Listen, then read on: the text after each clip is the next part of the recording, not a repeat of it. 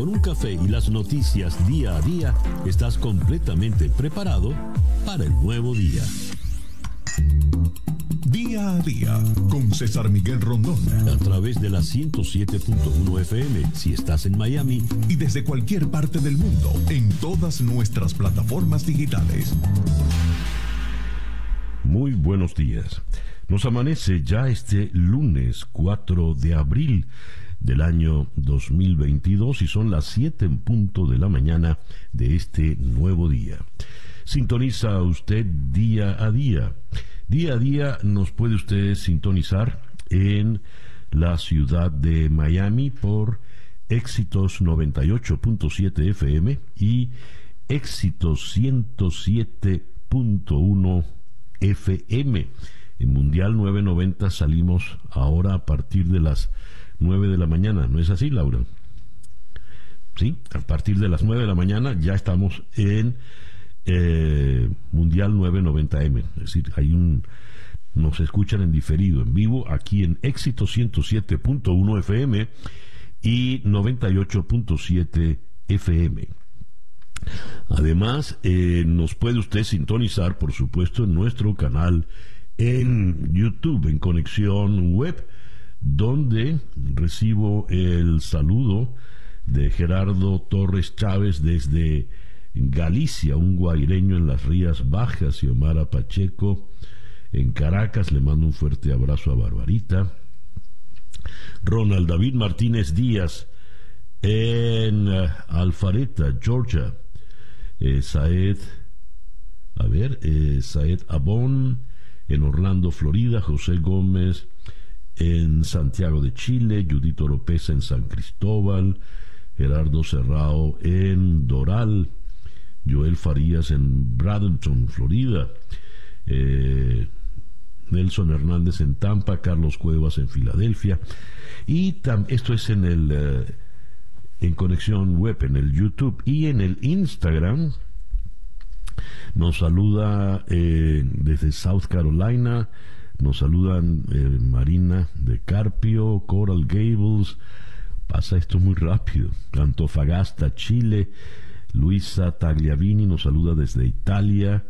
Eh, nos saluda Ramón desde Medellín. Eh, Yulaida, una valenciana en Argentina. Ocando en Orlando. Gladys Melet, muy buenos días Gladys, aquí ya serví el café para el día de hoy. Ninón González en Montreal, Montreal, como le dicen. En Nelson en Caudare. Gracias pues a todos. Y nos saludan también desde Long Island, en Nueva York. Eva en Maracaibo. Gracias a todos por eh, reportar la sintonía de Día a Día. Día a Día es una producción de Floraliza Anzola para En Conexión Web con Laura Rodríguez en la producción general, Bernardo Luzardo en la producción informativa, Carlos Márquez Calique en la transmisión de YouTube, Jesús Carreño en la edición y montaje, Daniel Patiño en los controles y ante el micrófono, quien tiene el gusto de hablarles, César Miguel Rondón. Son las siete y tres minutos de la mañana. Calendario lunar. Para el día de hoy tenemos a la luna creciente en Tauro. La luna de Tauro es la luna de la llenura y la abundancia. Para que tenga usted una idea, si la luna de Aries es buena para iniciar una dieta para adelgazar, la de Tauro es buena para iniciar una dieta para engordar. Es una buena luna, por ejemplo, para sembrar, abonar y podar plantas. Recuerde que está la luna creciente. Es una buena luna para cortarse el cabello, para lograr un crecimiento sano y abundante. Es una buena luna para abrir cuentas bancarias, invertir dinero, adquirir bienes muebles o inmuebles. Es una excelente luna para todo lo que tiene que ver con las finanzas. Aquí indican que eh, las decisiones que se tomen con esta luna serán muy, muy difíciles de cambiar. Esta es una luna de la estabilidad. Y esa luna estará allá arriba hasta las 11 y 4 minutos de la noche, cuando creciente entrará en Géminis. Pero de la luna en Géminis hablamos mañana. Por el día de hoy, luna creciente en Tauro hasta las 11 y 4 minutos de la noche. sol en Aries cuando nos amanece este lunes 4 de abril del año 2022 y que sea este para todos en cualquier rincón del planeta que usted se encuentre el mejor día posible. El reloj nos indica 7 y 5 minutos de la mañana. Escuchemos ahora el reporte meteorológico en la voz de Alfredo Finalé. Muy buenos días, Alfredo. Muy buenos días, César, para usted y para todos los que nos acompañan a esta hora de la mañana, en este inicio de semana, lunes, abril 4. Bueno, pues lo primero que quiero comentarles es que la lluvia del fin de semana no estuvo tan generalizada como se había estado pronosticando.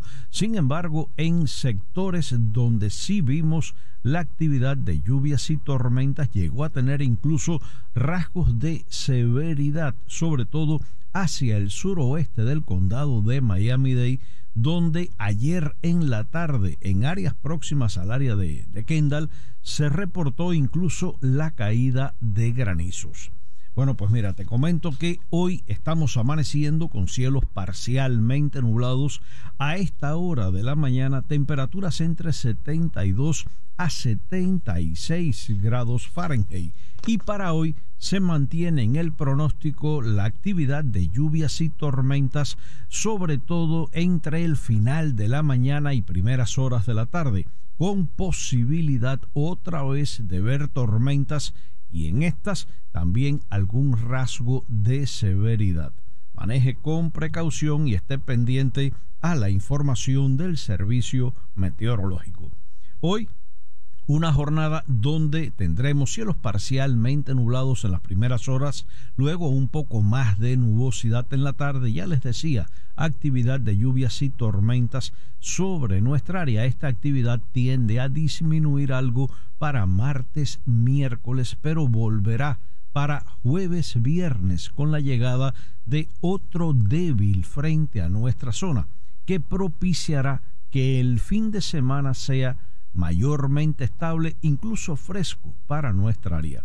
Hoy temperaturas máximas que volverán a quedar alrededor de 83 a 86 grados Fahrenheit y el viento de región este-sureste alcanza en el mar de 10 a 15 nudos, olas de 2 a 3 pies de altura, la bahía moderadamente movida. Muy buenos días para todos. Muchísimas gracias, Alfredo. Alfredo Finales, el meteorólogo de nuestra emisora hermana Actualidad 1040 AM en la ciudad de Miami. El reloj indica 7 y 7 minutos de la mañana. Capicúa, esto es día a día. Conexión especial, el mundo en conflicto. Cadáveres envueltos en una lona negra yacen en una fosa común en las afueras de Kiev, mientras las tropas ucranianas evalúan la destrucción tras la retirada de las tropas rusas de la zona. En otro pueblo, los cuerpos de una alcaldesa, su esposo y su hijo, y de un hombre que se cree que es un soldado ucraniano, también quedaron tendidos en una fangosa fosa detrás de un terreno con casas donde las fuerzas rusas habían dormido. El cuerpo sin vida de un hombre con las manos atadas por la espalda es descubierto sobre el terreno en Bucha, al noroeste de Kiev. Las autoridades ucranianas acusan a las fuerzas rusas de cometer crímenes de guerra y dejar atrás una escena de una película de terror. Lo de Bucha ha conmovido a todo el mundo. No hay manera de describir los videos, las fotografías sin sentir un, estremecimiento, impotencia, rabia, indignación. Un despacho de AP desde Bucha dice cuerpos con las manos atadas, balazos a quemarropa e indicios de tortura yacían esparcidos en una ciudad a las afueras de Kiev después de que soldados rusos se retiraron de la zona. Las autoridades ucranianas los acusaron de cometer crímenes de guerra y dejar atrás una escena de una película de terror. Conforme comenzaban a surgir desde Bucha las imágenes de los cadáveres, diversos gobernantes europeos condenaron las atrocidades y pidieron sanciones más estrictas contra Moscú. En una muestra de cómo los horrendos reportes estremecieron a muchos de los dignatarios, la ministra de Defensa de Alemania incluso sugirió que la Unión Europea sopese la posibilidad de prohibir las importaciones de gas ruso. Hasta el momento se han encontrado los cuerpos de 410 civiles en localidades del área de Kiev que estaban bajo control de las fuerzas rusas y fueron recuperadas recientemente, según dijo la fiscal general de Ucrania, Irina Benediktova. Eh, y hay las reacciones de indignación que vienen de todos los países de la Unión Europea. Eh, en París, Francia, eh, el presidente Macron reclamó medidas más enérgicas, igual se ha, ocurrido en Varsovia. El primer ministro polaco Mateusz Morawiecki pidió hoy lunes que se forme una comisión internacional para investigar las pruebas que están apareciendo sobre las ejecuciones de civiles ucranianos cometidas por soldados rusos. Rusia ya es un estado totalitario fascista, dijo Morawiecki. Eh, y en Bruselas tenemos que el máximo diplomático de la Unión Europea, el español Josep Borrell, se sumó hoy al creciente clamor internacional contra las Fuerzas Armadas rusas por las atrocidades en Ucrania. Las autoridades rusas son responsables de estas atrocidades cometidas cuando tenían el control efectivo de la zona. Están sujetas al derecho internacional de ocupación, dijo Borrell. Esto lo dijo hoy. Las estremecedoras imágenes de gran número de muertes y bajas civiles, junto con la destrucción de infraestructuras civiles, muestran el auténtico rostro de la brutal guerra de agresión que libra Rusia contra Ucrania y su pueblo. Cita textual para Borrell. La Unión Europea, con Estados Unidos, Gran Bretaña y otros socios internacionales, eh, trabaja para imponer sanciones a Rusia desde que invadió Ucrania en febrero. Porrell dijo que el bloque de 27 países avanzará con carácter de urgencia los esfuerzos de más sanciones contra Rusia. A todas estas, ¿qué dice Rusia? Sobre todo luego del descubrimiento de la tragedia, de la masacre en Bucha. Tengo acá lo que declara en el día de hoy, en esta mañana, la señora María Zaharova, y es la portavoz del Ministerio de Exteriores ruso. El gobierno de Rusia ha reclamado una reunión del Consejo de Seguridad de Naciones Unidas sobre supuestos crímenes de guerra en la ciudad de Bucha y ha apuntado a una provocación del ejército ucraniano al tiempo que ha acusado a Kiev de intentar interrumpir las conversaciones de paz. Mire usted. La ministra del, Ministerio de Exteriores ruso, la vocera, María Zaharova, señaló a través de su cuenta en Telegram que Rusia ha pedido una reunión del Consejo de Seguridad en conexión con la provocación del ejército de Ucrania y radicales en la ciudad de Bucha. Cita textual. El significado del crimen del régimen de Kiev es interrumpir las negociaciones de paz y el aumento de la violencia. Eso dijo la señora eh, horas después de resaltar en una entrevista concedida a la cadena de televisión rusa Rosilla 1 que el hecho de que las condenas occidentales fueran publicadas minutos después de que aparecieran los materiales no deja dudas sobre quién ordenó esta historia. Para ellos vuelve la excusa de que es una manipulación mediática, mas no puede ser manipulación lo que se encuentra allí, sobre todo la masacre porque asesinaban prácticamente a todo lo que encontraban a, su paso. Y eh, hablamos de cadáveres tendidos sobre el asfalto, con las manos atadas a la espalda y balazos en la nuca, disparos en la nuca. Eso es lo que va dejando Rusia en el avance de la guerra. Hoy estamos ya en el día 40 de la guerra. Son las 7 y 17 minutos de la mañana. Capicúa. Las noticias de hoy en Estados Unidos. Llenen silencio con música. La frase es del presidente de Ucrania, Volodymyr Zelensky, y la dijo nada menos que en la entrega de los premios Grammy, donde hizo una aparición muy emotiva en video. Eh, en su mensaje que se transmitió en la ceremonia anoche, Zelensky comparó la invasión con un silencio mortal que amenazaba con extinguir los sueños y las vidas del pueblo ucraniano, incluidos los niños. Nuestros músicos usan chalecos antibalas en lugar de smokines. Le cantan a los heridos en los hospitales, incluso a los que no pueden oírlos. Pero la música se abrirá paso de todos modos. La Academia de los Grammy, con su socio Global Citizen, destacó antes de la ceremonia una campaña en las redes llamada Stand Up for Ukraine para recaudar dinero y apoyo durante la crisis humanitaria.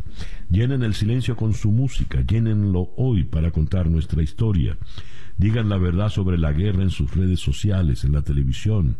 Apóyennos en todo lo que puedan, pero no en silencio, y entonces la paz llegará a todas nuestras ciudades. Cita textual para las palabras de Zelensky, que sigue manejando la comunicación de una manera extraordinaria, impecable. Y ya que les menciono los Grammys que se entregaron anoche, el gran triunfador fue John Baptiste. se alzó con el álbum del año por We Are. Cinco Grammys se llevó. La debutante Olivia Rodrigo se llevó tres premios entre ellos la, de nueva artista. Eh, por otra parte, también, eh, a ver, Silk Sonic se llevó premios, Bruno Mars y Anderson igual, y ganó Gustavo Dudamel su cuarto premio Grammy por el... Ah, la, música, la, grabación que hizo para la Deutsche Grammophon de la octava sinfonía de Mahler, eh, la llamada Sinfonía de los Mil. ese disco está extraordinario. Yendo a otras noticias, estas no gratas, también vienen del oeste de Estados Unidos. Sacramento, California, al menos dos hombres abrieron fuego ayer domingo, antes del amanecer, en la segunda matanza masiva en Sacramento en cinco semanas matando a seis personas e hiriendo a otras dos en un momento en que los bares cerraban y la gente salía a la calle, según indicó la policía. Tres mujeres y tres hombres fueron asesinados. Sus cadáveres continuaban en el pavimento horas después de la balacera, creando una escena delictiva masiva que se extendía a lo largo de varias cuadras. Los sospechosos seguían prófugos más de 14 horas después, y al menos cuatro de sus víctimas estaban hospitalizadas con heridas que ponen en riesgo su vida. Conforme los investigadores revisaban cientos de trozos de evidencia, gran parte de ella demarcada en las calles con marcadores azules y amarillos, las autoridades le pidieron a la gente que acuda a darles pistas y videos que les ayuden a solucionar el crimen. Le estamos pidiendo al público su apoyo para que nos ayuden a identificar a los sospechosos de esto, dijo la comisaria Kathy Lester. Y en otro hecho de violencia, esta vez desde Dallas, en Texas, una persona murió y otras once resultaron heridas en un tiroteo en un concierto al aire libre en Dallas. La policía fue convocada a las 12 y 13 del sábado a una pradera en el sudeste de Dallas donde se llevaba a cabo el concierto. Según la investigación preliminar, una persona disparó al aire durante el concierto y otra contra la multitud. Cerca del escenario, la policía halló a Killon de Joan Gilmore, de 26 años, en el piso y con herida de bala en la cabeza. Gilmore falleció en el lugar.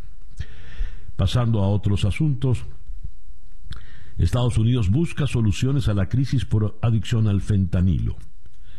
A medida que la crisis de adicciones y sobredosis que padece Estados Unidos desde hace dos décadas se vuelve aún más mortal, los gobiernos estatales buscan formas de detener la destrucción provocada por el fentanilo y otros opioides sintéticos. En las legislaturas de todo el país, los legisladores están aprobando leyes en dos frentes, reducir el riesgo para los usuarios y aumentar las sanciones por traficar con fentanilo o mezclarlo con otras drogas. Fiscales estatales republicanos están pidiendo más acciones federales y algunos gobernadores republicanos están desplegando a la Guardia Nacional para detener el flujo de fentanilo desde México. Es una línea muy fina entre ayudar a la gente y lograr que deje las drogas y al mismo tiempo encarcelar y sacar de las calles a los traficantes de drogas, dijo Nathan Manning, un senador estatal republicano en Ohio, que está patrocinando una legislación al respecto. Se dio el fin de semana la famosa cena eh, donde se hacen bromas y suele ir hasta el presidente de la República. Obama en su tiempo hizo muchas humoradas en esta cena. La cena eh, se da en eh, Washington y es la, cena del Gridiron Club.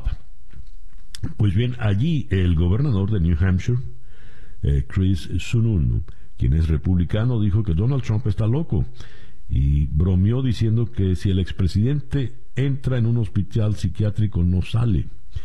También eh, arremetió contra la señora Jen Psaki, la secretaria, la vocera de la Casa Blanca, firmará un acuerdo que dice que va a ir a NBC, dice firma el acuerdo pronto por adelantado, porque según los rumores NBC está quebrada.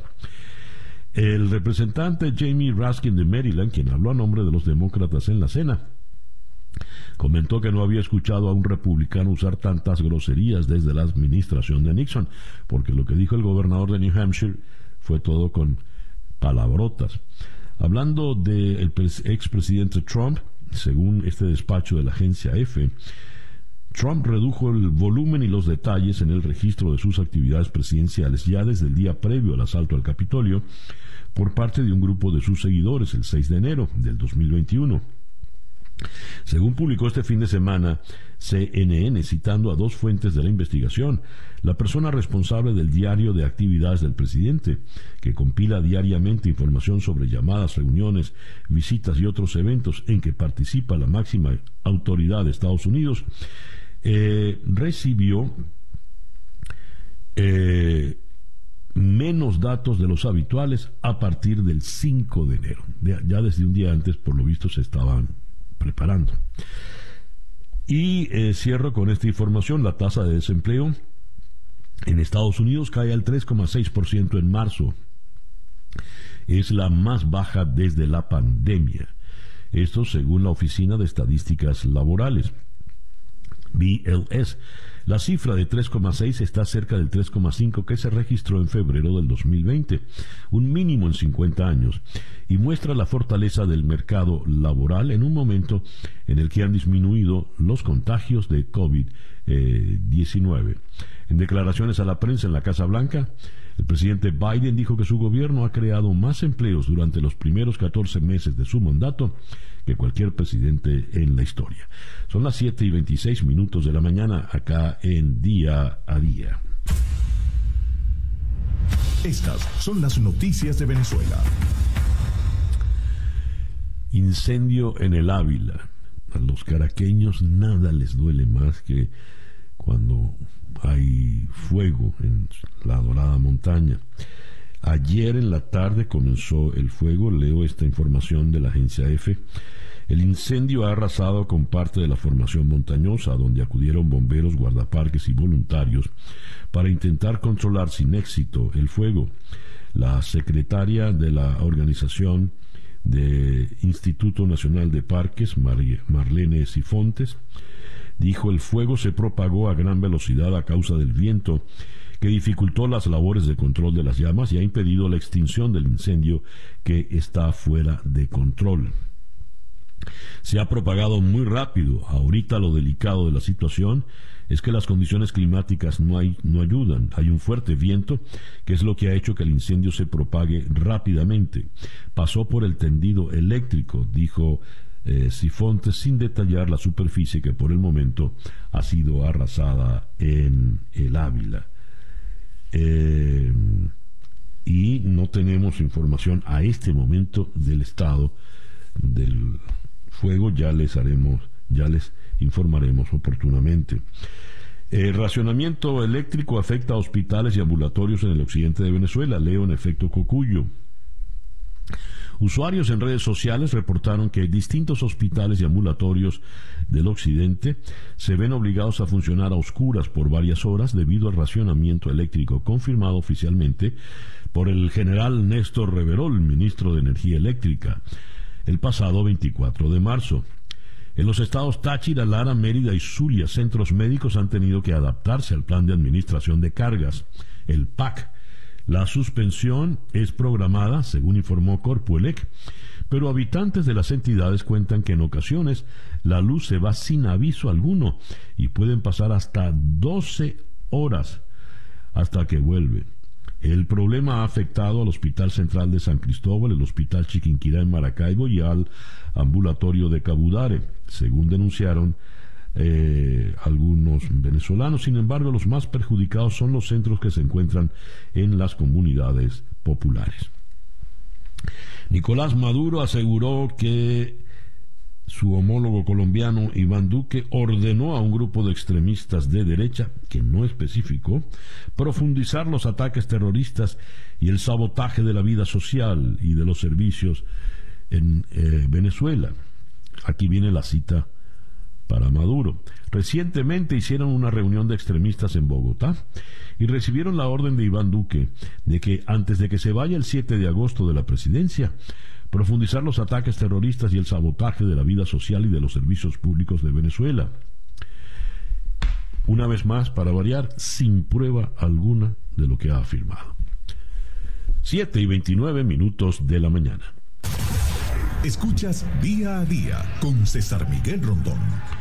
Nuestra ronda de entrevistas para el día de hoy, lunes 4 de abril, la vamos a comenzar en la ciudad de Kiev con Julia Gorbunova, quien es eh, abogada investigadora senior en Human Rights Watch a propósito de los crímenes de lesa humanidad y lo ha encontrado en la ciudad de Bucha.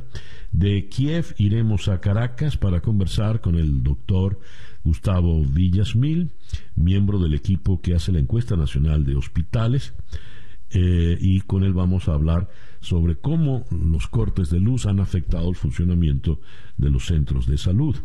De Caracas iremos a El Paso, en Texas.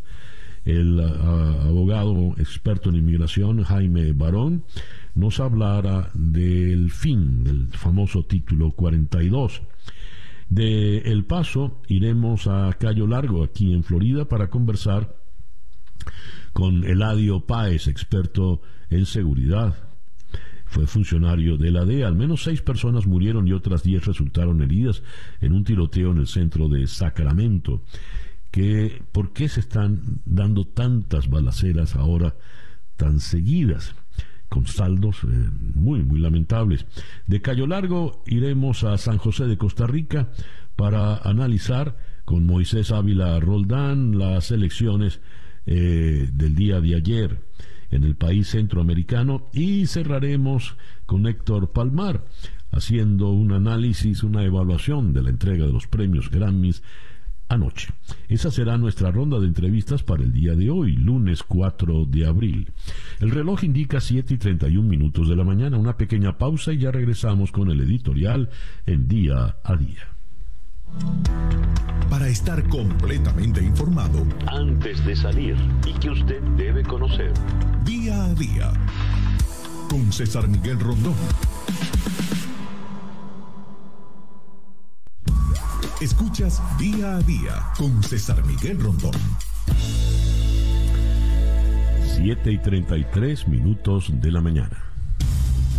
El editorial con César Miguel Rondón. En julio de 1995, en el marco, en el desarrollo de la guerra de Bosnia, ocurrió la llamada masacre de Srebrenica esta era una pequeña ciudad de unos 30.000 habitantes, con eh, un, grueso de, la población, la mayoría de la población de, eh, eran los famosos musulmanes serbios. Pues bien, los atacantes bosnios deciden una razzia de lo que definieron como limpieza étnica. La llevó adelante el general Radislav Kristik y eh, se consideró años después el Tribunal Penal Internacional para la ex Yugoslavia calificó los acontecimientos en Srebrenica de genocidio. Definieron este hecho, esto constituye el mayor asesinato masivo en Europa desde la Segunda Guerra Mundial y valió la condena de eh, el, entonces presidente Radovan Karadzic y del comandante en jefe de las fuerzas eh, que llevaron a cabo la limpieza étnica, Ratko Miadic. Pues bien, lo que ha ocurrido en Busha para muchos es igual o peor a lo ocurrido en Srebrenica.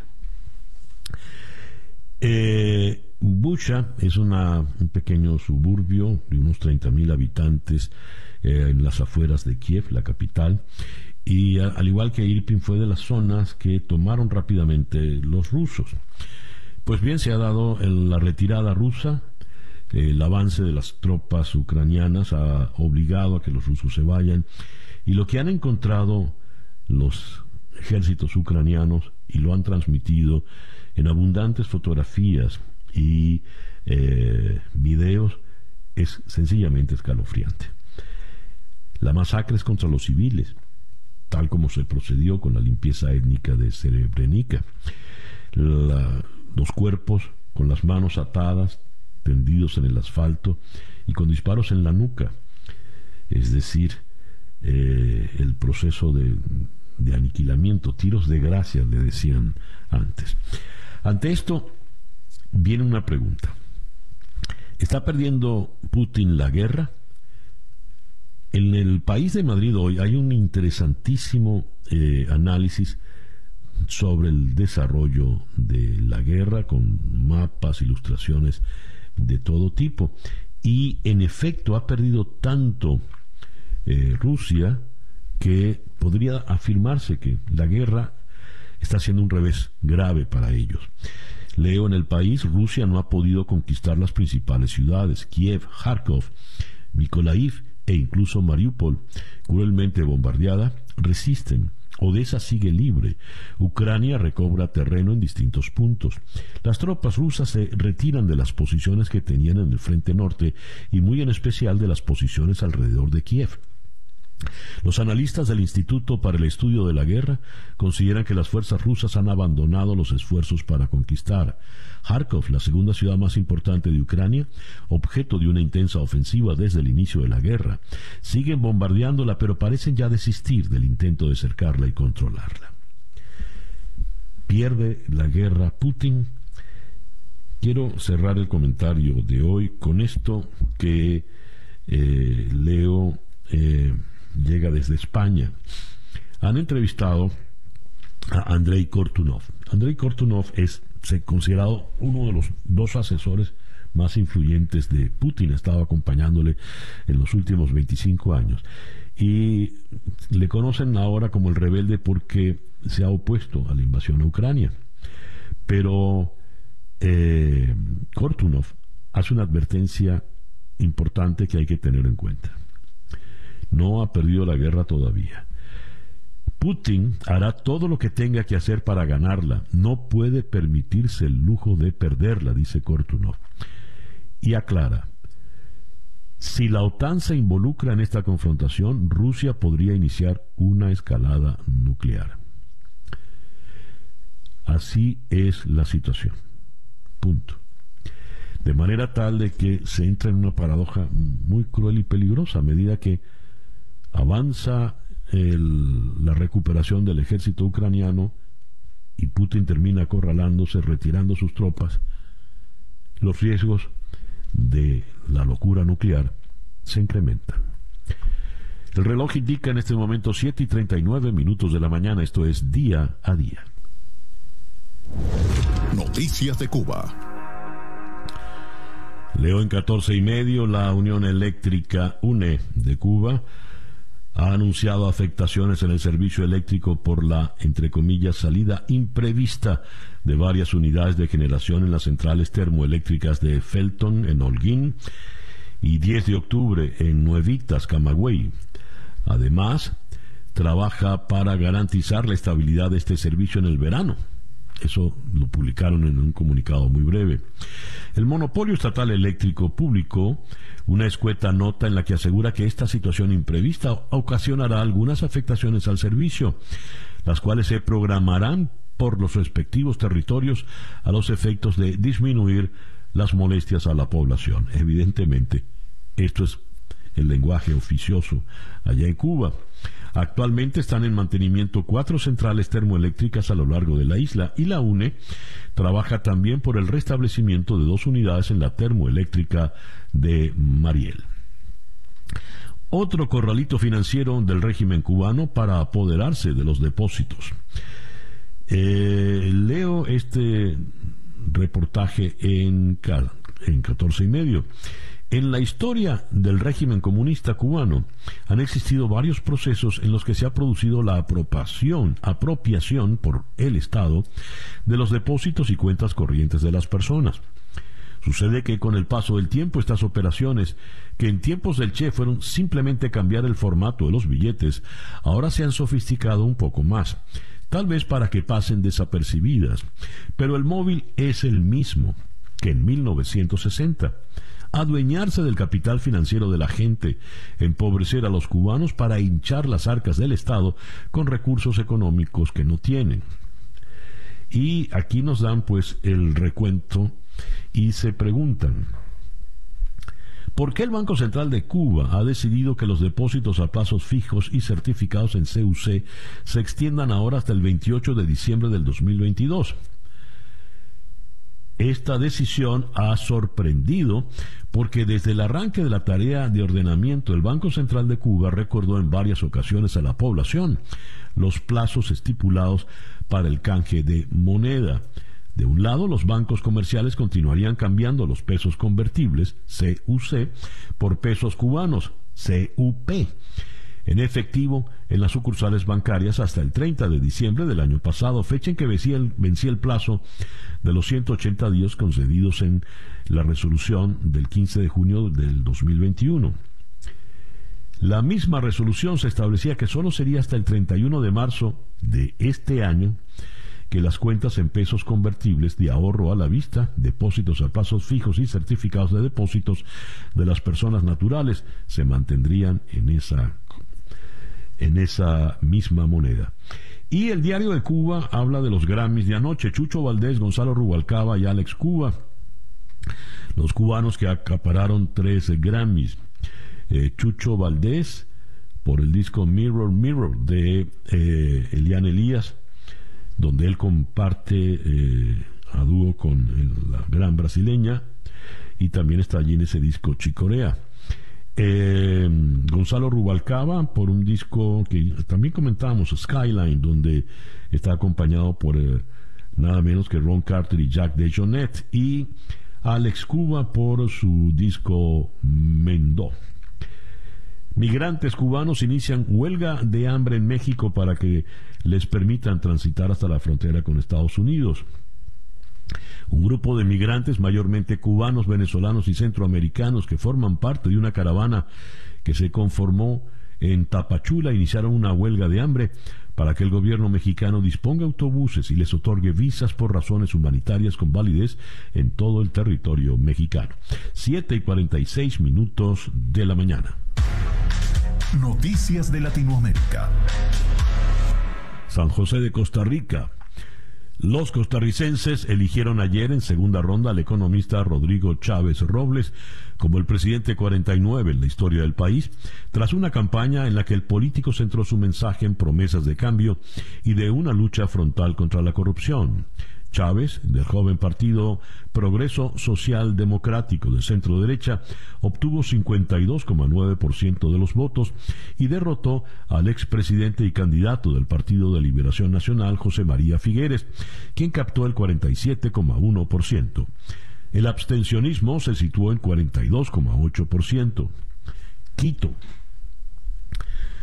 La crisis carcelaria de Ecuador sumó ayer un nuevo trágico episodio en el que fueron asesinados 20 presos durante enfrentamientos en la prisión de la sureña ciudad de Cuenca, similares a los ya acontecidos el año pasado que dejaron 316 reclusos fallecidos en peleas entre bandas rivales.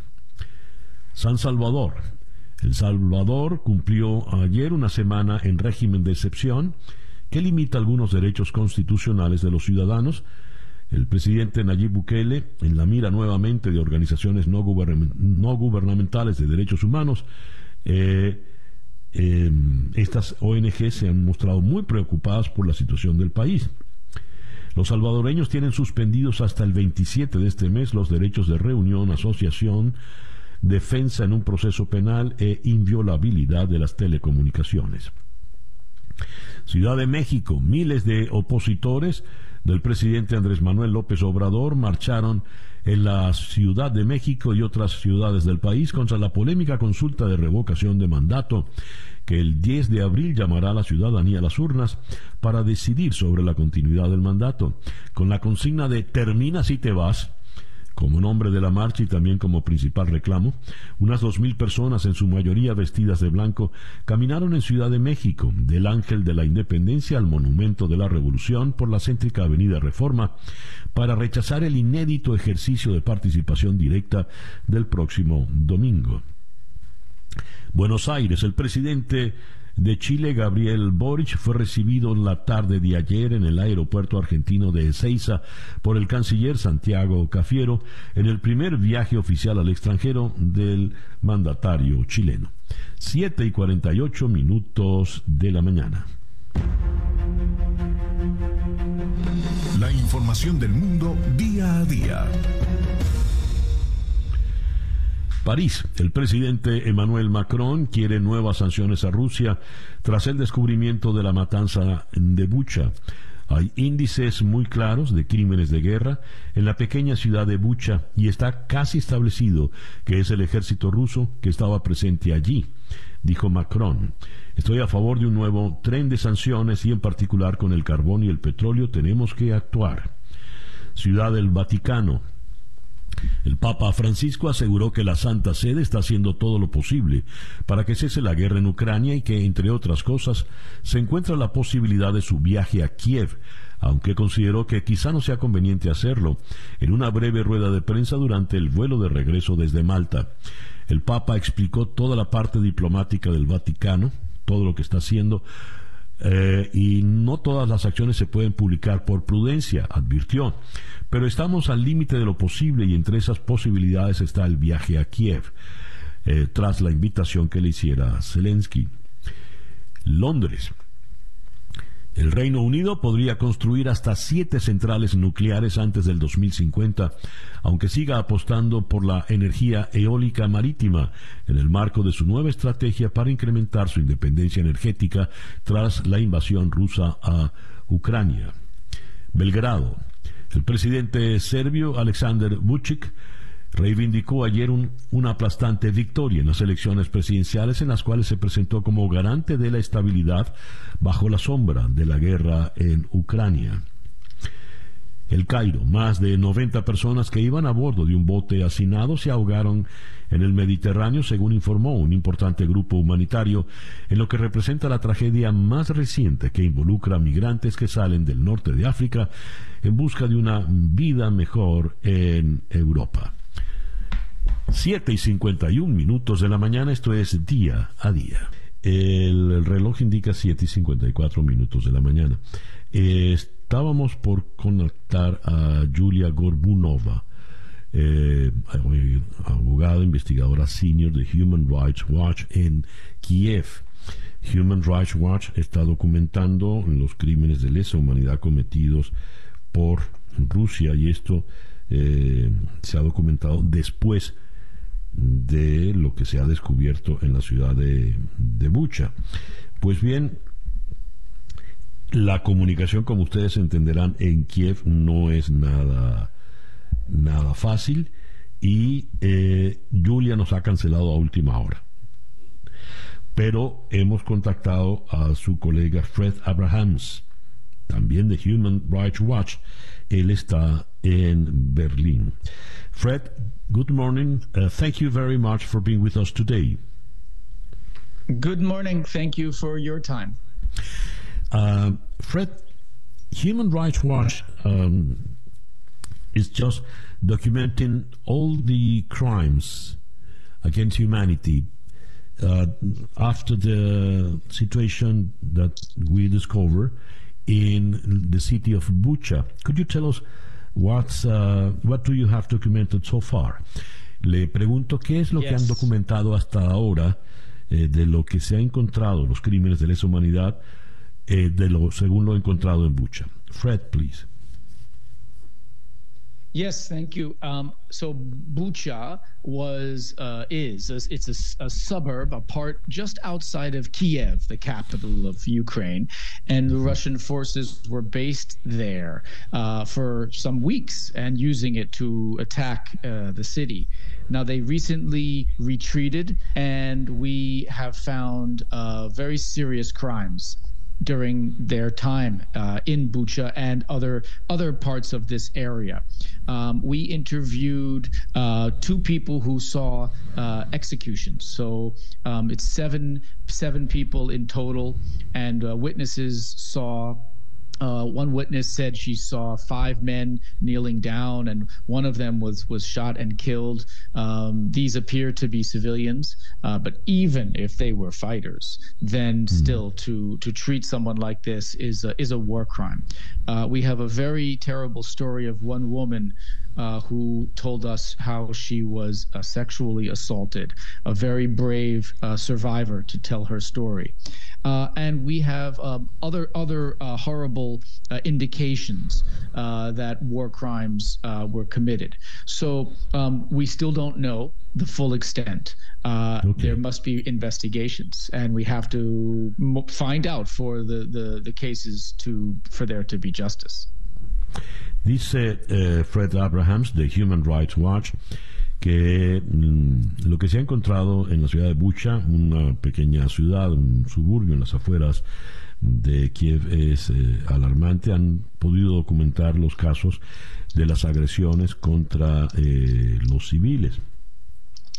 Una testigo presenció cuando a los civiles se les arrodillaba con, atados con las manos a la espalda y se les disparaba eh, tiros de gracia en, en la nuca. Eh, dice eh, Abrahams que aparentemente son civiles, pero aun si fuesen soldados combatientes, eso no está permitido en, en las normas de la guerra. Nos habla de una mujer muy valiente, la define él, que sobreviviente que contó la violencia sexual a la que fue sometida por las fuerzas eh, de ocupación rusas. Esto es apenas lo que se está logrando en las primeras horas luego de eh, haber entrado ya los ejércitos de Ucrania en eh, la ciudad de Bucha. Um, Fred, the Russian army seems to be um, retiring from the main cities or the main uh, zones or regions they were occupying. Uh, will what is the feeling do you have the, the suspicions you have at Human Rights Watch? Could we find some other situations like Bucha in other places, or this is something that only happened in Bucha? Le pregunto, ¿se está retirando el ejército alemán, el, el ejército ruso? Y eh, estamos viendo eh, la situación tan terrible que han dejado en Bucha. Eh, la retirada ocurre también en otras zonas que ellos han ocupado. ¿Lo de Bucha es un caso aislado o puede ser un patrón que se repita? Fred, please. Well, um, I hope that Bucha is unique. but okay. I fear it is not. There are many places that we where we still do not have access, and I mentioned the city of Cherniv and the city of Mariupol, and we don't know what is happening in those areas. We don't hmm. know how people are surviving. Uh, and so my fear is we will see more abuses like this. But of course, let's see. Everything must be documented and investigated, and um, we are prepared to do this. Dice Fred Deseo que el caso de Bucha sea único, sea un caso aislado, pero me temo que no es así. Eh, es una de las ciudades que sospechamos puede haber eh, ocurrido también cosas terribles, por no dejar de mencionar eh, la ciudad de Mariupol, que es la que ha tenido el asedio más largo. Eh, la sospecha es de que esto que ocurrió en Bucha también haya ocurrido en otros lados, pero hay que esperar porque todo esto para que tenga fuerza real hay que documentarlo debidamente. Fred, thank you very much for being with us today. Thank you for your time as well. Fred Abrahams es eh, investigador senior de Human Rights Watch. Nos atendió desde Berlín, ya que Julia Gorbunova, su colega que está en Kiev, a última hora no pudo atendernos y no, no tuvo tiempo de explicarnos la razón, pero estando en guerra uno puede entender. El reloj indica en este momento 8 y un minuto de la mañana, una pequeña pausa y ya regresamos en día a día. Para estar completamente informado antes de salir y que usted debe conocer día a día César Miguel Rondón. El reloj indica en este momento 8 y 6 minutos de la mañana acá en día a día. Temprano al leer las noticias de Venezuela, mm, reparé en esto que publicó Efecto Cocuyo.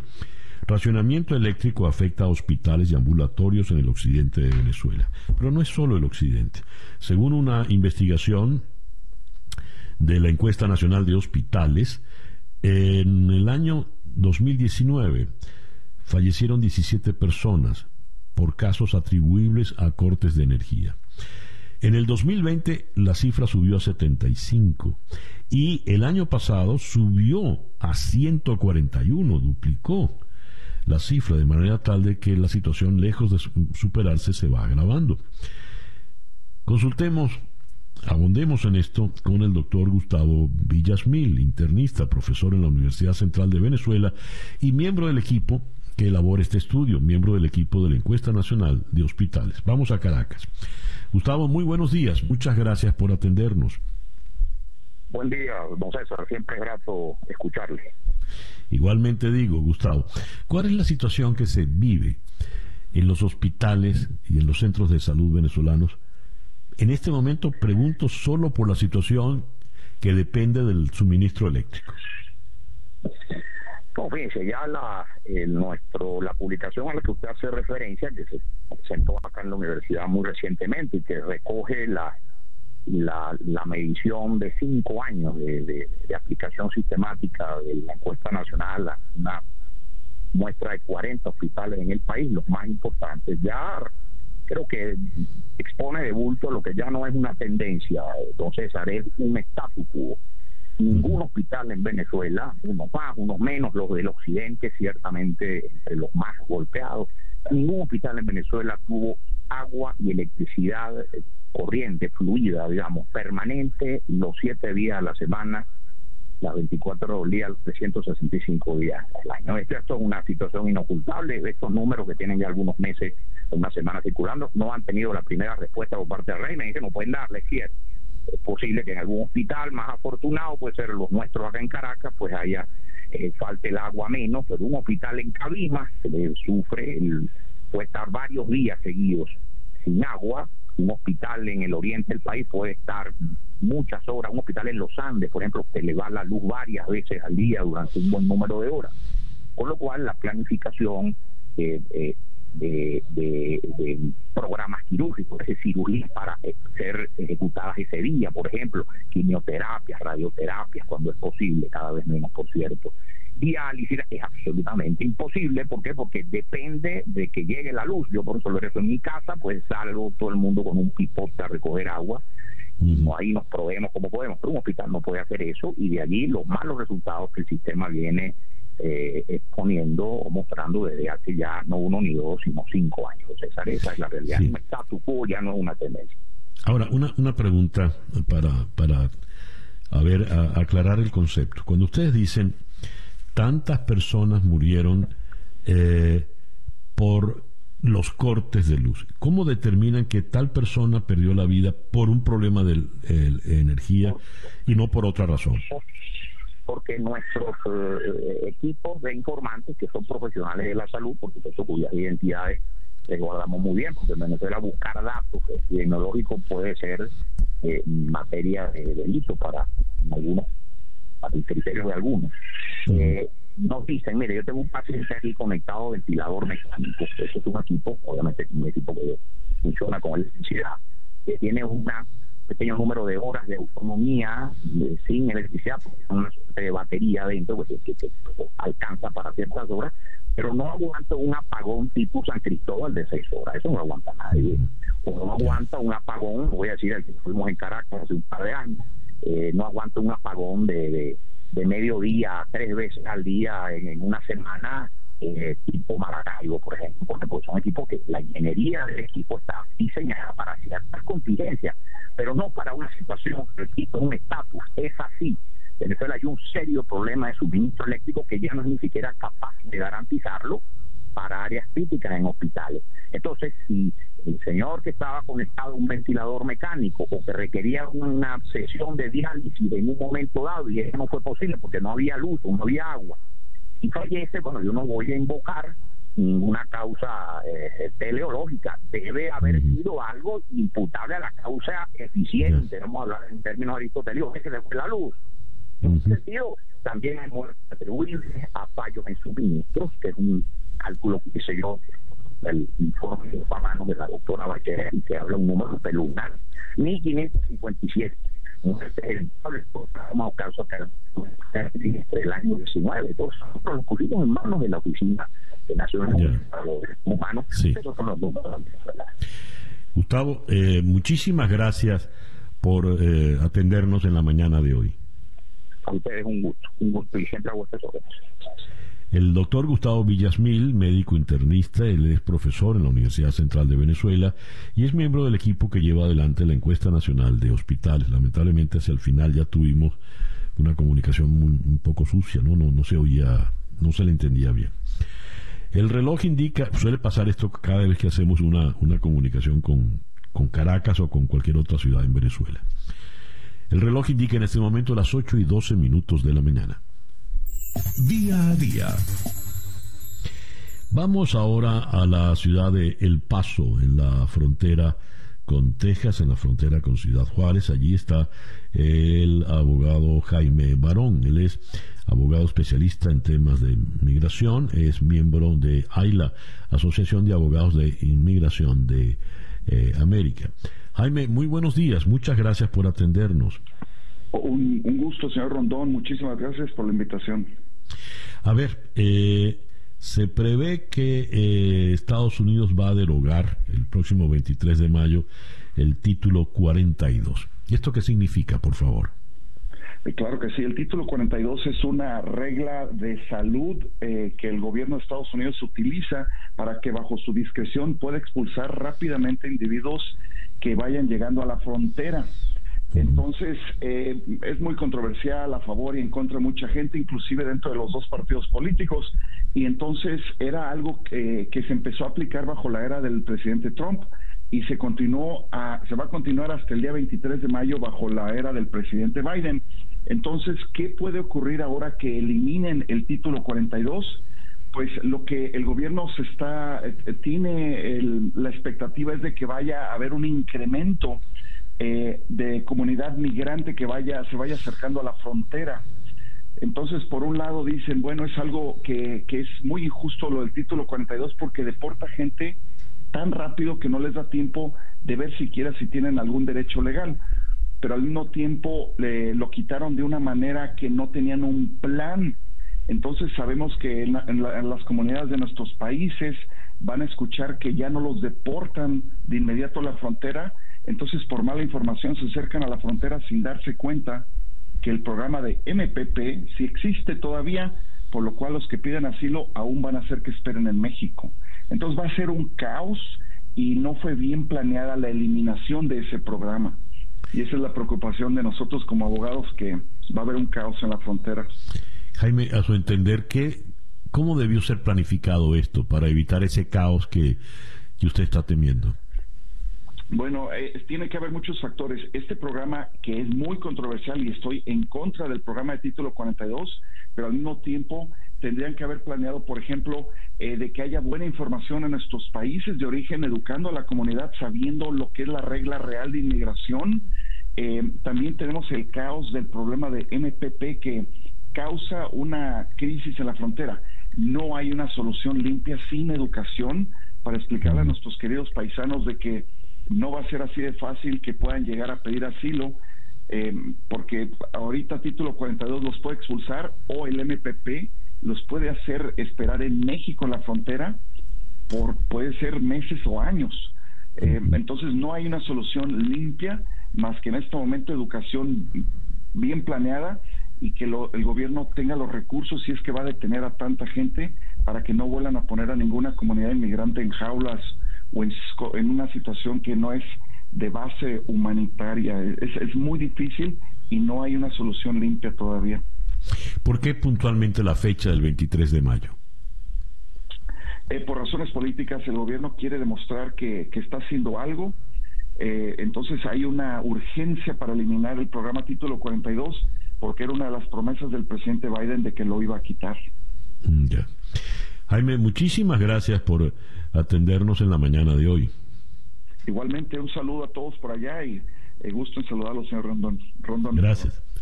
Jaime Barón es abogado especialista en temas migratorios. Eh, nos habló desde la ciudad de El Paso, en Texas, en la frontera con Ciudad Juárez, eh, en, el estado de Chihuahua.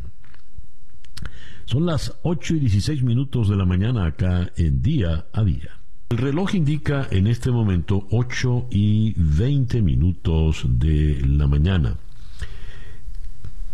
Todos últimamente hemos venido leyendo en Estados Unidos, no solo el lunes o martes después del fin de semana, sino a lo largo de la semana, de incidentes eh, de fuego, balaceras, tiroteos, con lamentables saldos de muertos y de muchos heridos.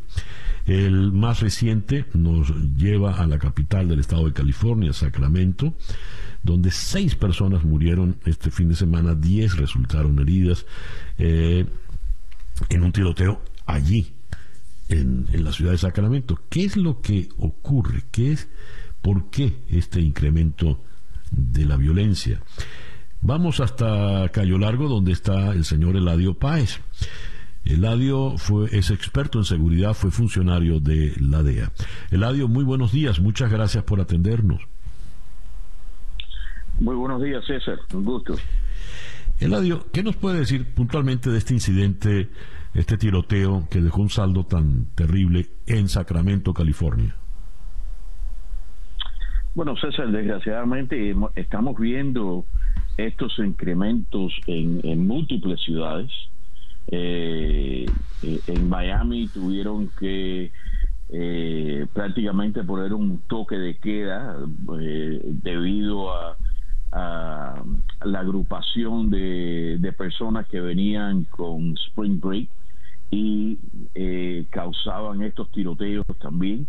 Eh, el problema que estamos viendo en todos los Estados Unidos es el resultado de eh, la pérdida que ha tenido la policía de, de respeto, la pérdida de poder el movimiento eh, de quitarle fondos a la policía eh, y ese movimiento de eh, anti anti autoridad que existe en muchas ciudades eso y eso es evidente porque estos casos que hemos visto últimamente no han sido de, de personas con problemas mentales que salgan a la calle a, a tirotear. Esto, esto que se está viendo es incidentes donde eh, las personas no le tienen no le tienen miedo a, la autoridad, no le tienen miedo al,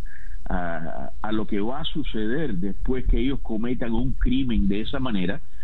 Eh, hay una pelea, varias personas sacan armas, como en este caso, incluso eh, hay un arma eh, robada que es la que, que han encontrado en esta en esta locura que ha pasado y empiezan a disparar indiscriminadamente desgraciadamente los que sufren más en estos casos son las personas inocentes que no eh, están en el, en el sitio equivocado a la hora equivocada. Eh, y es lo que estamos viendo. ¿Cómo, ¿Cómo podría definir, Eladio, esa falta de respeto a la autoridad o falta de miedo a la autoridad? ¿Por qué se da?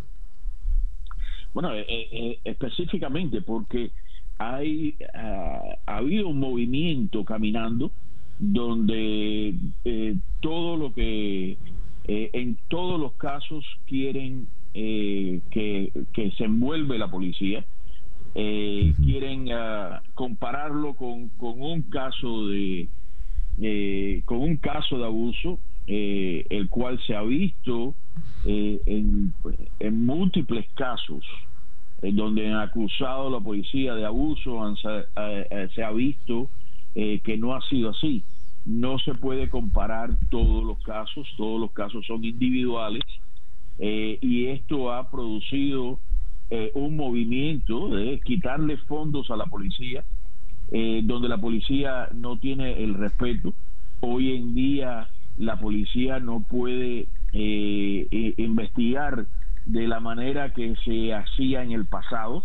Entonces el delincuente tiene mucho más eh, mucho más chance, tiene mucha más libertad que lo que lo que existía en el pasado eh, y, es y es lo que estamos viendo. Hay hay un hay un gran movimiento en contra de la autoridad y la persona no le tiene miedo. Eh, estas personas los delincuentes no le tienen miedo a, a ser arrestados porque muchas veces eh, la policía no va a poder ejercer como debería de ejercer. Ellos lo saben.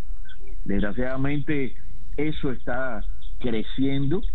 Eh, nosotros, las personas decentes, vivimos en, vivimos en otro mundo, vemos estos casos, nos asusta, pero no entendemos eh, el, la cantidad de personas que hay en la calle que son prácticamente eh, eh, ajenos a lo que es eh, la ley y ajeno a lo que es la autoridad y no les importa.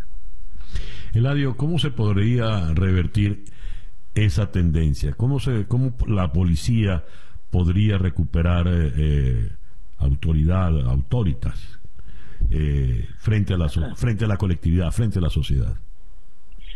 Bueno, eh, yo pienso, y, eso es eh, muy mío, pero eh, yo pienso que mientras que la sociedad siga avalando los casos y juzgando antes de que haya un, una investigación correcta, antes que se haga investigaciones correctamente y que se lleve a cabo eh, un juicio eh, y, eh, y tomen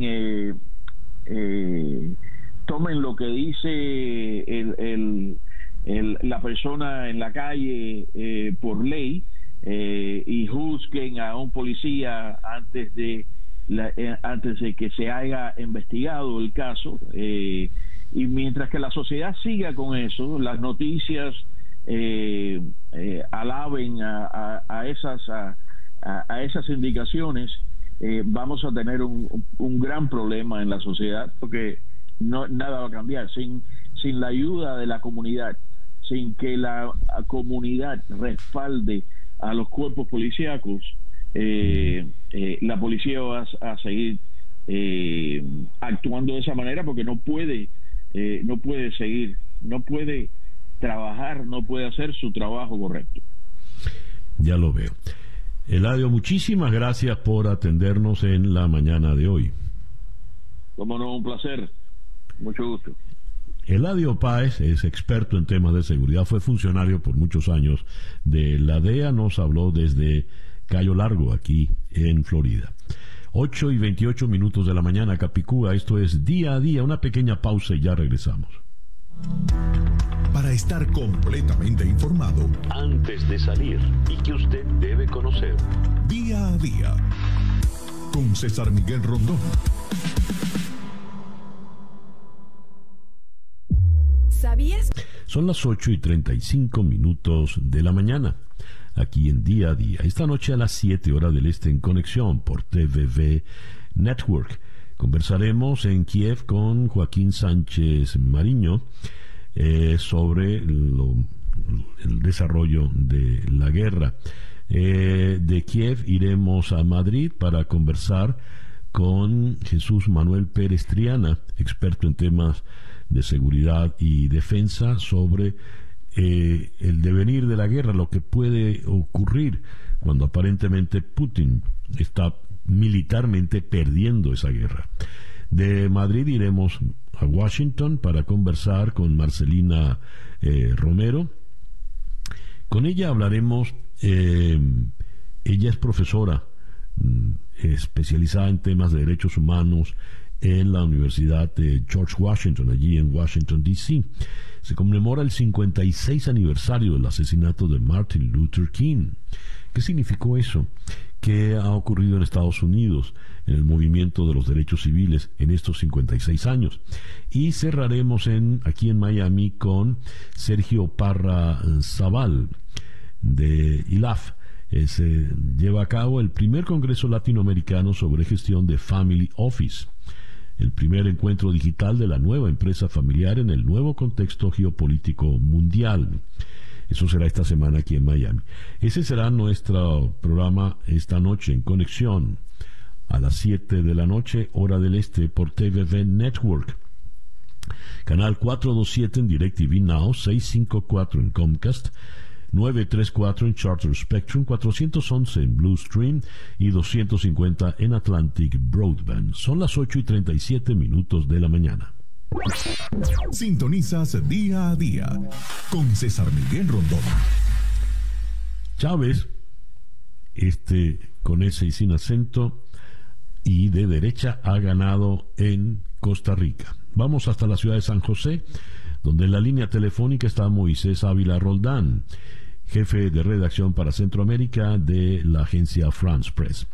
Moisés, muy buenos días. Muchas gracias por atendernos. Buenos días, César Miguel. Un gusto conversar con usted. Moisés, ¿qué nos puedes decir del resultado electoral ayer en Costa Rica que lleva a la presidencia a Rodrigo Chávez? Bien, eh, Rodrigo Chávez es un economista que entró casi a la carrera o a las carreras en la política. Él volvió al país, a Costa Rica, hace tres años, eh, luego de, trabajar en el Banco Mundial por casi 30. Fue ministro de Economía de, durante el gobierno que está saliendo, solo 180 días, y sale del gobierno por desencuentros con el actual presidente.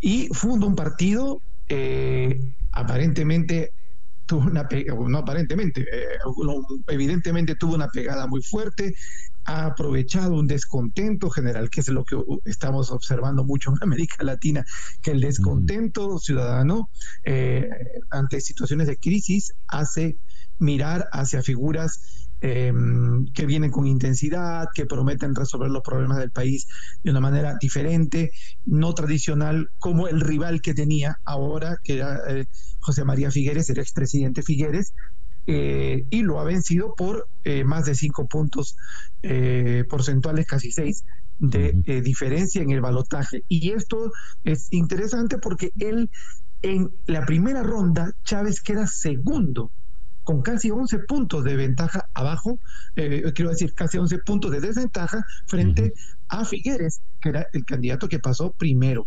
Chávez en la primera vuelta no tiene más de 16% y ahora pues, eh, ha, prácticamente atropellado, ¿no?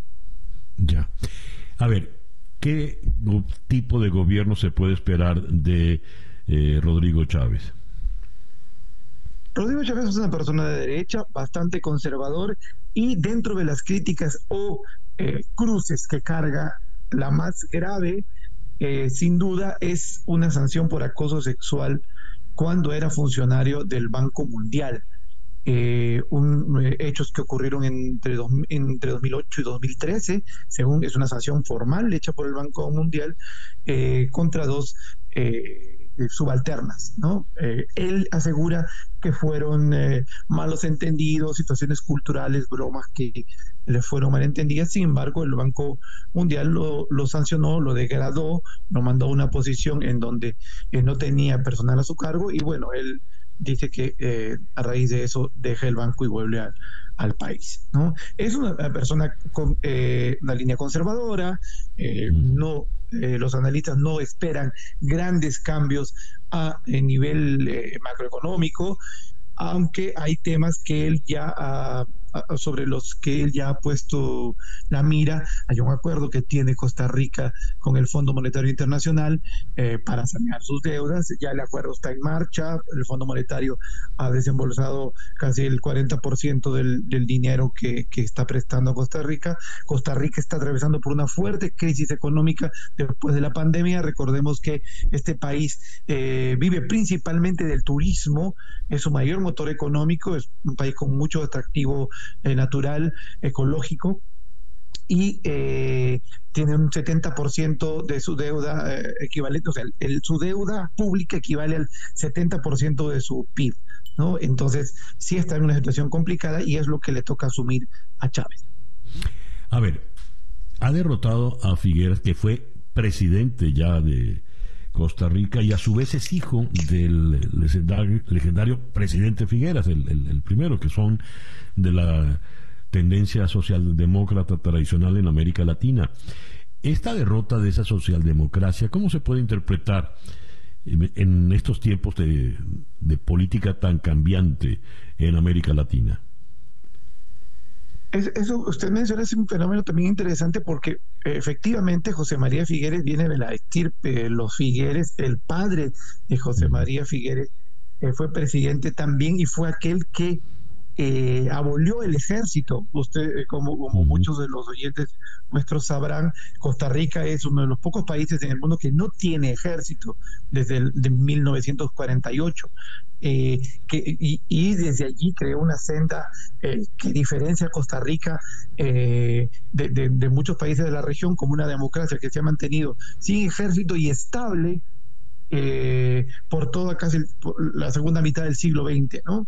Em, pero también eh, el hecho de que haya perdido eh, el Partido de Liberación Nacional, que es el partido de Figueres, nunca ha ganado una segunda vuelta. Eso también es el partido más ganador en primera vuelta. Tiene nueve presidentes, pero nunca ha ganado una segunda vuelta. Y, pero eso también está, está evidenciando un poco el descontento de la, la, ciudadanía respecto de la clase política eh, tradicional. un, otro medidor de, esta, de este descontento es que el abstencionismo en esta elección ha marcado 42% del padrón. Entonces, un, ah, casi poco menos de la mitad no fue a votar eh, este domingo. Y, es un poco, es una señal grande de descontento y cuando hay descontento, pues muchos de los electores miran a estas figuras eh, que son eh, poco presentadas como fuertes, como enérgicas, eh, incluso de, discurso duro, y porque hay una sensación allí de que estas personas pueden resolver los problemas del país. El país se fue al 24% de desempleo en, la, en el momento de la pandemia. Eh, y eh, no se ha recuperado efectivamente, el desempleo está por el 14%, sin embargo, aún es una cifra alta eh, para este país que es una de las democracias más estables y más felices, además, porque Costa Rica está en el ranking de la felicidad de América Latina, es el primero, ¿no? país número 23 en el mundo, pero primero de América Latina. Muy bien. ¿Y cuándo toma posesión el señor Chávez? El 8 de mayo su gobierno es hasta el 2026. Muy bien. Eh, Moisés, muchísimas gracias por atendernos en la mañana de hoy. Un gusto de estar, Miguel. Un abrazo. Moisés Ávila Roldán eh, es el jefe de redacción de, para Centroamérica de la agencia France Press. Nos habló desde la ciudad de San José, en Costa Rica. Eh, estamos, el reloj nos indica que son las 8 y 45 minutos de la mañana, acá en día a día. Vamos ahora hasta la ciudad de... Ajá, pon, el sweeper, sí. Día a día con César Miguel Rondón. Muy bien, vamos ahora hasta Madrid, donde está el periodista Héctor Palmar. Héctor, muy buenos días, muy buenas tardes por allá. Hola César, buenos días, feliz inicio de semana para ti y para todo tu equipo. A ver, ¿qué nos puedes comentar de los Grammys que se entregaron en Las Vegas anoche? Bueno, fue la edición 64 que tenía como principal reto eh, lograr retomar esa inmediatez de ver a las celebridades, el público, porque recordemos que la edición anterior fue mucho más privada, eh, las personas estaban separadas, se veía todo mucho más vacío y el gran reto era, bueno, tratar de retomar esa, esa dinámica, ¿no? Porque la noche de los Grammys es para celebrar la música, una especie de, de concierto donde vemos a todas las estrellas brillar y bueno, se logró en gran medida, bueno, también con el reto de de, no verse eclipsados por el domingo anterior con todo el episodio de los Oscar y Will Smith y Chris Rock, que sin duda fue tocado muy sutilmente por el presentador y de inmediato se dio inicio a una gala que celebró de nuevo eh, con temas de pandemia, pero logró celebrar eh, una noche de la música y bueno, de los, de los grandes eh, del año anterior, es decir, del corte del 2020 al 2021, porque esta ceremonia estaba programada originalmente para enero de este año. A ver, eh, Héctor, el, por lo general eh, siempre se dice el gran triunfador porque son tantos premios que el que grana se lleva varios. Y en este caso parece que fue eh, John Batiste, ¿no? ¿Qué nos puedes decir, por favor? Bueno, John Batiste es un productor musical con un recorrido bastante extenso. Ha tenido la oportunidad de trabajar con estrellas como Prince, por ejemplo. Eh, fue el encargado de hacer la música de la película animada Soul, que también fue premiada con, el galardón del Oscar como mejor banda sonora. Y en esta oportunidad es un proyecto de él como solista, eh, con ritmos afroamericanos, eh, muy modernizado, con algunos toques de jazz. Y, y sin duda fue eh, la gran apuesta de la noche, a pesar de no ser una figura comercialmente conocida a nivel mundial, eh, sin duda tiene una propuesta muy fresca, llena de color, de ritmos, de alegría. Se subió al escenario para cantar uno de esos temas y, por supuesto, logró animar a, a, todos los presentes, entre ellos, por ejemplo, Billie Eilish, que se notó bastante animada, se subió a una mesa. Bueno, fue de esos momentos divertidos que le devuelven el brillo a los Grammy. A ver, y Silk Sonic, ¿qué nos dices de ellos? Bueno, Silk Sonic es el proyecto musical de Bruno Mars que trata como que ahora de un formato de, de dúo eh, poder recuperar a su público y bueno también mostrar como unos ritmos diferentes, en este caso una apuesta que con temas como Leave the Door Open logró ganar eh, muchas categorías y también ser reconocido eh, y también de nuevo muy divertido la forma en que aceptaron el premio, se convirtieron en, en ese momento en que la gente eh, recuerda lo retro, ¿no? Porque el concepto de este dúo musical está inspirado como en los 70 incluyendo su vestuario, su estilo musical. Y bueno, ellos fueron precisamente los encargados de abrir la ceremonia también con mucha alegría, muy arriba. Ahora, ¿qué nos puedes comentar de esta jovencita Olivia Rodrigo, la, mejor nueva artista eh, en esa categoría, ¿no? Bueno, Olivia es eh, ese tipo de artistas musicales generacionales, ¿no? Es la es la reina de los centennials, es una chica súper joven que viene también de la escuela de Disney, como ha pasado con otras generaciones. Y en este caso, bueno, es una cantante que logró viralizarse de una manera impresionante con el tema Driver's License, que bueno, se convirtió en un mega hit en el año 2021 y por supuesto tenía que ser reconocida, se une al, al, club de las nuevas artistas como fue el año pasado Megan Thee Stallion, eh, la propia Billie Eilish, Dua Lipa, que le dieron la bienvenida, digamos que al club de las nuevas artistas y por supuesto eh, esto viene cargado de una fanaticada impresionante en redes sociales, son la generación que nacieron después del 2000 y por supuesto que, es de esas artistas que sabemos que van a marcar a esta generación que está consumiendo música en streaming. Ya ellos no son ni CD, ni café, ni nada de eso. Alex Cuba, Héctor. A ver, Alex Cuba, eh, déjame revisar por aquí porque, como saben, son... Mejor álbum pop latino. Ah, bueno, estas categorías, por supuesto, son, eh, tienen como digamos que la tarea de premiar a artistas latinos que tienen un impacto en el mercado anglo, ¿no? Y de repente ahí vimos en categoría, en esa misma categoría que ganó Alex Cuba a Pablo Alborán, que es español, eh, también estaba por ahí Mon Laferte, y bueno, en el caso de él fue el gran premiado de, de la noche en solamente cuatro categorías de las más de 70 que tiene la edición anglo, porque bueno, ya sabrán que están los Latin Grammys para premiar esto, y, y bueno, fue uno de los ganadores, sin embargo, esta categoría se entregó fuera de, de la transmisión, fue una, una de las categorías de la gala no televisada. Bien, y el señor, el maestro Gustavo Dudamel, se ha llevado creo que el cuarto o el quinto Grammy, ¿no? Sí, bueno, Dudamel siempre ha, tenido como ya una historia con los anglo. Este creo que es el, el tercero, si no me equivoco. Igual tiene un reconocimiento muy grande y bueno, es la, representación venezolana que siempre nos llena de orgullo y por supuesto, bueno, también hubieron ganadores como Bad Bunny, eh, también Juanes volvió a ganar, Vicente Fernández que sería como su eh, Grammy Anglo póstumo, ¿no? Porque estuvo incluido incluso en la ceremonia del In Memoria. Ya. Bien, eh, Héctor, muchas gracias pues por... Uh, uh, darnos este resumen de los Grammys de anoche. Bueno, gracias a ustedes por la invitación y si quieren ver algunas infografías y trabajos que he trabajado sobre esto, lo pueden ver en mis redes sociales, Héctor Palmar, por allí hay como un pequeño resumen de, lo mejor de la noche, incluyendo por supuesto el momento donde Lady Gaga se despide de Tony Bennett, que se retira de la música a los 95 años, fue un momento muy emotivo y yo diría que el mejor momento de la noche. muy importante. Gracias Héctor por, por estos minutos. Héctor Palmar, Héctor Palmar nos habló desde Madrid y el reloj indica que ya son las 8 y 52 minutos de la mañana. Ya es una producción de Floralicia Anzola para En Conexión Web con Laura Rodríguez en la producción general Bernardo Luzardo en la producción informativa, Carlos Márquez Calique en la transmisión de YouTube, Jesús Carreño en la edición y montaje, Daniel Patiño en los controles y ante el micrófono, quien tuvo el gusto de hablarles, César Miguel Rondón.